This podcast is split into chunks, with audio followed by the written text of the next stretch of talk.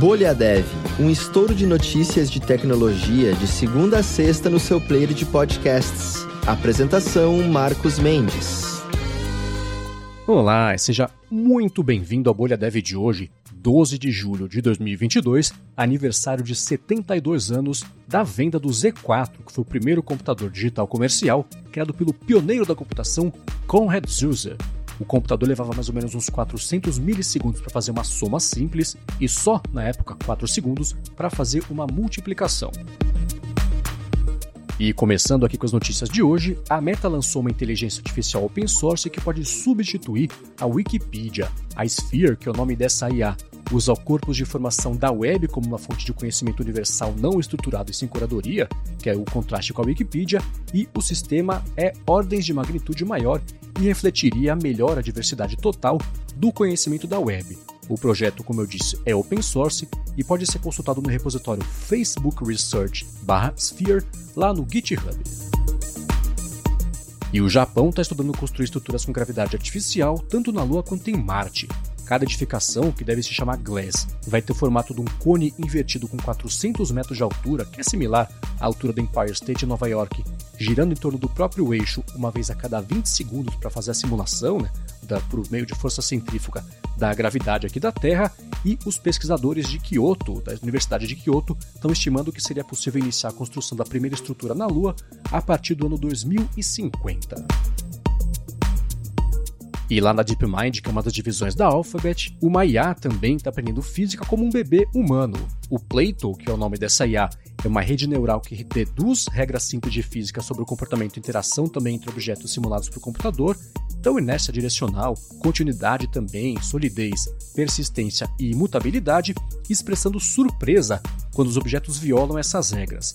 O sistema não foi projetado como modelo para o comportamento infantil, mas pode ser um primeiro passo para testar hipóteses sobre como bebês humanos fazem para aprender. E o PicPay vai lançar uma corretora de moedas digitais e stablecoin própria aqui no Brasil.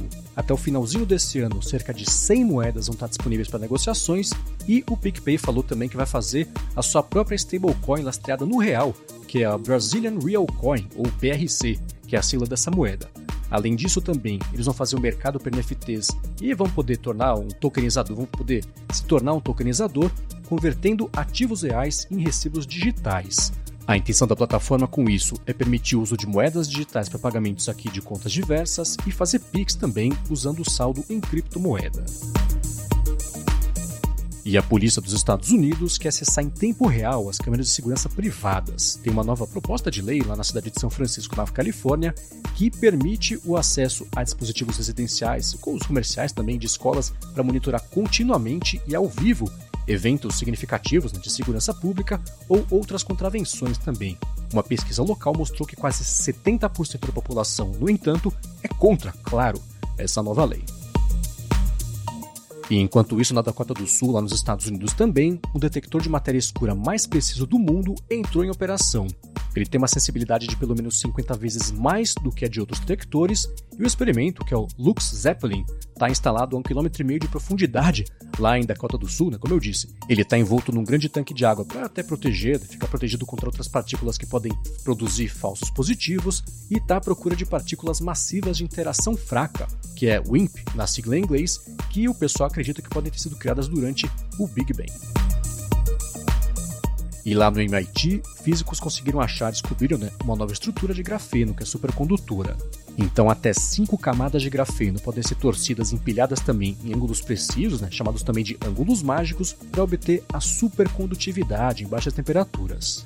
Se essa propriedade for replicável em outros materiais condutores, ela pode abrir caminho, por exemplo, para ser aproveitada para transmissão de energia elétrica sem perdas ou construção também de trens de levitação magnética e sem atrito.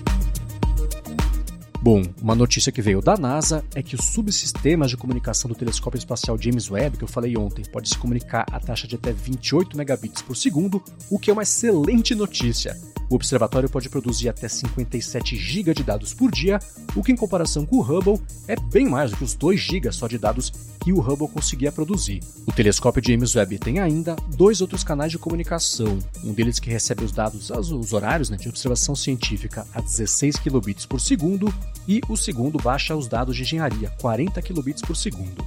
Todas as informações celestiais coletadas foram armazenadas lá no SSD de 68 GB, mas isso pode cair né? em 10 anos de acordo com eles é por conta da radiação para 60 GB de armazenamento.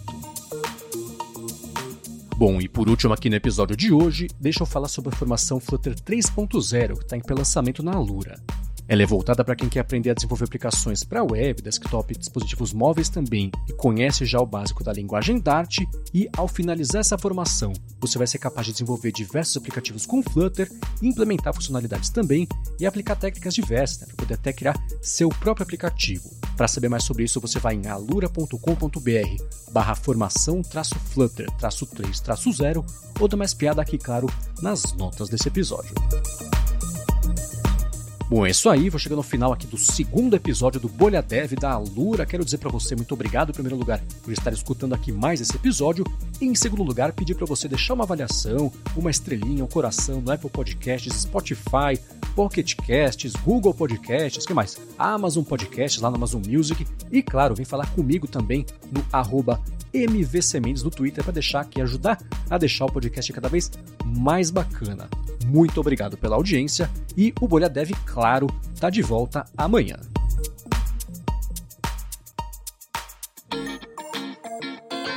Você ouviu o Bolha Dev, oferecimento alura.com.br e Felipe Deschamps Newsletter.